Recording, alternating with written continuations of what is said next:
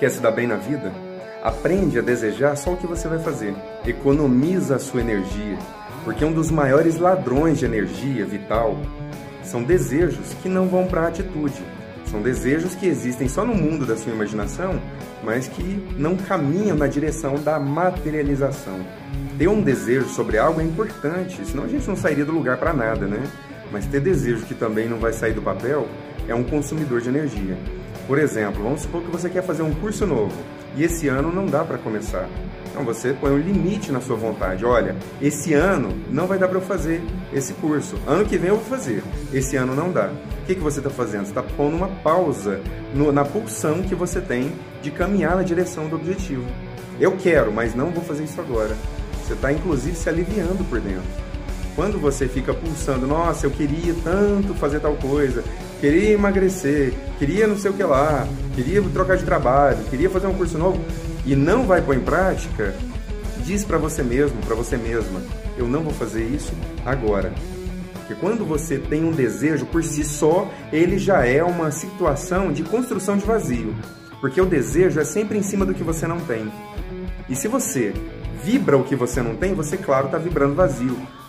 Está alimentando a sua mente com a possibilidade de ter aquilo. Só que nossa mente não distingue a realidade da imaginação. Se você imagina já realizando aquilo, para sua mente aquilo já é verdade. E quando você sai da imaginação e volta para o plano concreto, você percebe que aquilo era só uma imaginação, cai a ficha, você então entra num processo de frustração. E detalhe, desejo levando à frustração, levando a mais desejo ainda, que aí você fica frustrado, você quer com mais força e começa a alimentar isso de várias formas, e vira um círculo vicioso. E você cada vez mais vai perdendo energia. Dentro de você existem desejos também que ficaram aí pelo caminho. E detalhe, se você não vai caminhar na direção da realização deles, deixe eles quietinhos, ao invés de transformá-los em monstros insaciáveis, porque aí você vai ficar dependente disso. A detalhe, se você vai caminhar na direção, então tira esse desejo lá do baú e põe energia nele. Assim você pode até conseguir muitas coisas incríveis na sua vida, mas só usando os que você realmente vai caminhar na direção da realização. Você vai caminhar na direção da construção daquele desejo. Nesse ponto, ele deixou de ser um desejo e passou a ser um sonho.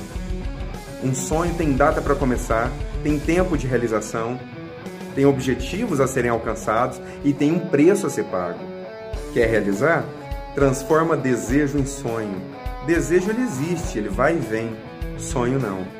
Quer ser uma realizadora, um realizador de desejos? Então transforme estes em sonhos e dê um pontapé inicial. E algumas pessoas podem dizer assim, Júlio, mas eu tenho problemas para serem trabalhados antes de caminhar por X, Y, Z. Então busque ajuda para resolver esses problemas e se livre de uma vez por todas do que te prende e não te deixa avançar. Porque caso contrário, você vai ser só uma vítima do que fizeram com você, do que aconteceu na sua vida.